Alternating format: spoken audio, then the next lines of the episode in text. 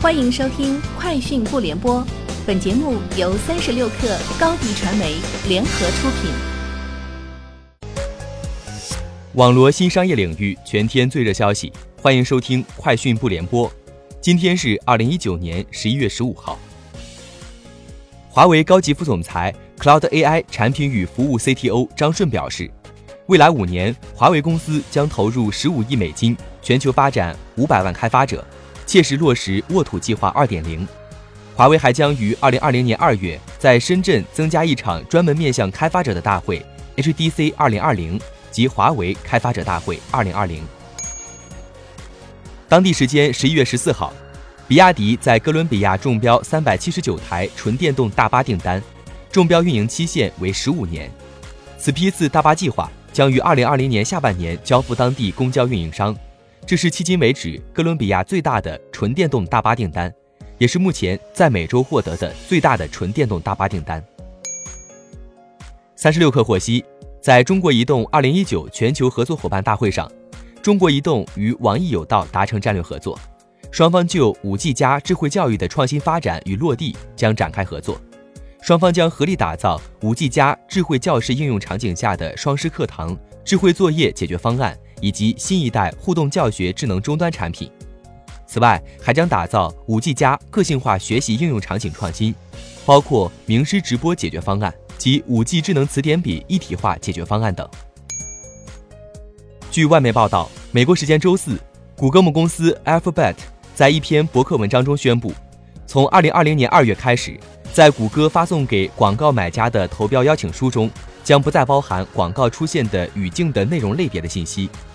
此举是为了防止某些广告商将用户资料与敏感内容类别联系起来。谷歌表示，它是在与数据保护机构接触后做出这一改变的，并将继续与调查其广告业务中数据保护行为的机构合作。三十六氪获悉，蚂蚁金服董事长兼首席执行官井贤栋表示，将在五年内通过创新技术为欧洲一千万家中小企业提供支持。让这些商家更好服务于世界各地到欧洲旅行的超过二十亿潜在消费者。蚂蚁金服旗下的支付宝将通过与欧洲支付和交易服务企业元讯扩大合作，令欧洲商家可通过支持支付宝的终端设备接收来自其他亚洲电子钱包的付款。在今日头条升级大会期间，今日头条朱文佳首次以 CEO 身份公开亮相，在接受媒体采访时，对于搜索业务。朱文佳表示，既然做一个东西就是瞄着第一去做的，如果瞄着第二名就没有奔头了。对公司何时上市，朱文佳表示这个问题要张一鸣来回答。朱文佳透露，张一鸣认为上市这个事情比较大，要延迟满足感，再等一等。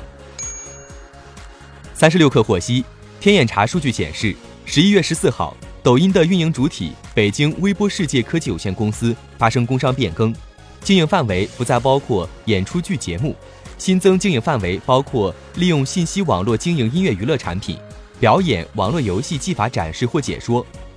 北京微波世界科技有限公司成立于二零一六年三月，注册资本为一百万人民币，由运城市阳光文化传媒有限公司全资控股，